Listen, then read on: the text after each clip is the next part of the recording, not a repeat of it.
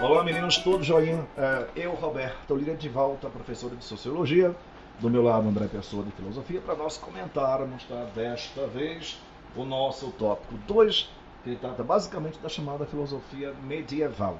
Nesse particular, tá, dois caras nós comentaremos aqui.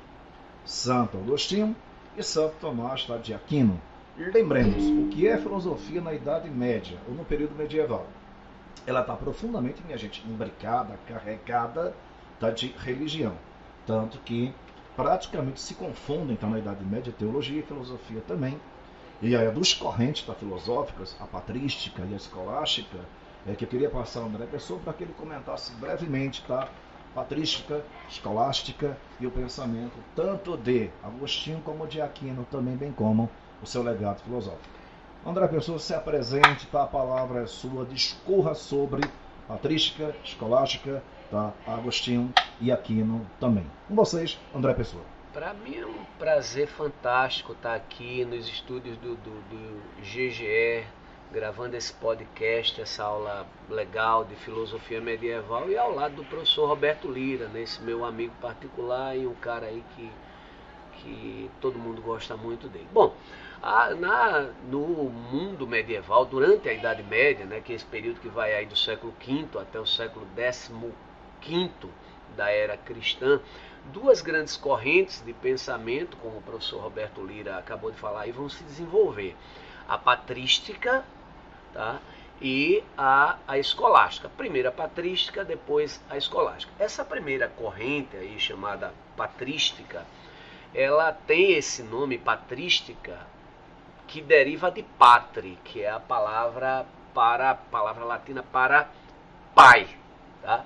Então, a, a, a, corrente de pensamento chamada patrística, ela vai receber influência dos chamados pais da igreja. Quem foram os pais da igreja?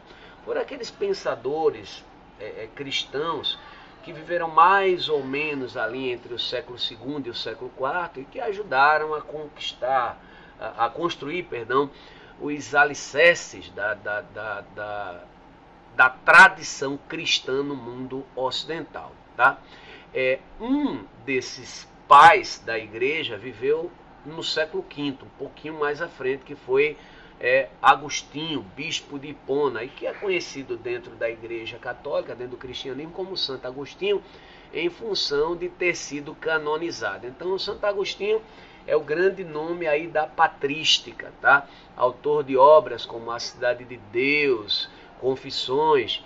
E a, a, o pensamento de Agostinho tem uma peculiaridade, é que ele foi bastante influenciado pela filosofia de Platão. Aliás, aliás, uma característica do pensamento medieval é exatamente o fato dessas duas correntes de pensamento do mundo medieval, tanto a patrística como a escolástica, acreditarem ser possível conciliar filosofia grega com o pensamento cristão, ok? Então Santo Agostinho é o grande ícone aí da, da patrística, dessa corrente que recebe influência aí dos chamados é, é, pais da igreja. Dentre os pensadores da patrística, alguns eram apologistas, tá? ou apologetas.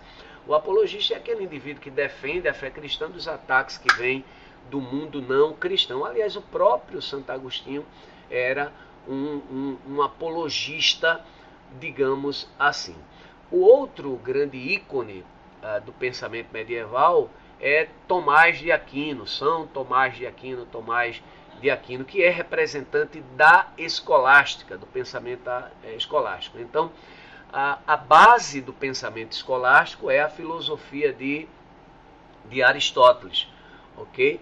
Então, tanto é que a escolástica é chamada de aristotelismo cristão.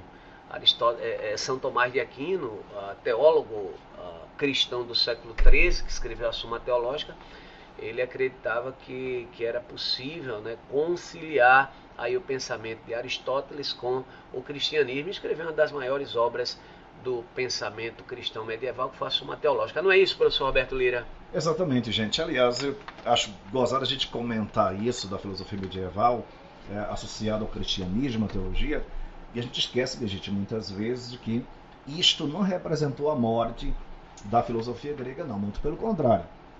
É, tanto Platão como Aristóteles vão ser preservados de certo modo, o pensamento de cada um, através tá, de é, Agostinho, de Aquino. Então, é, isso não quer dizer a morte da filosofia grega, ela nunca morreu. Aliás, uma grande parte dos filósofos, tanto desta época como de outras posteriores, é, vão retomar vários deles, tá, aquilo que os gregos disseram na antiguidade com tanta genialidade.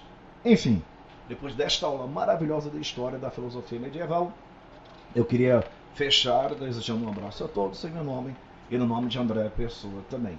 A gente volta a conversar, tá no tópico 3 sobre a modernidade. Forte abraço a todos.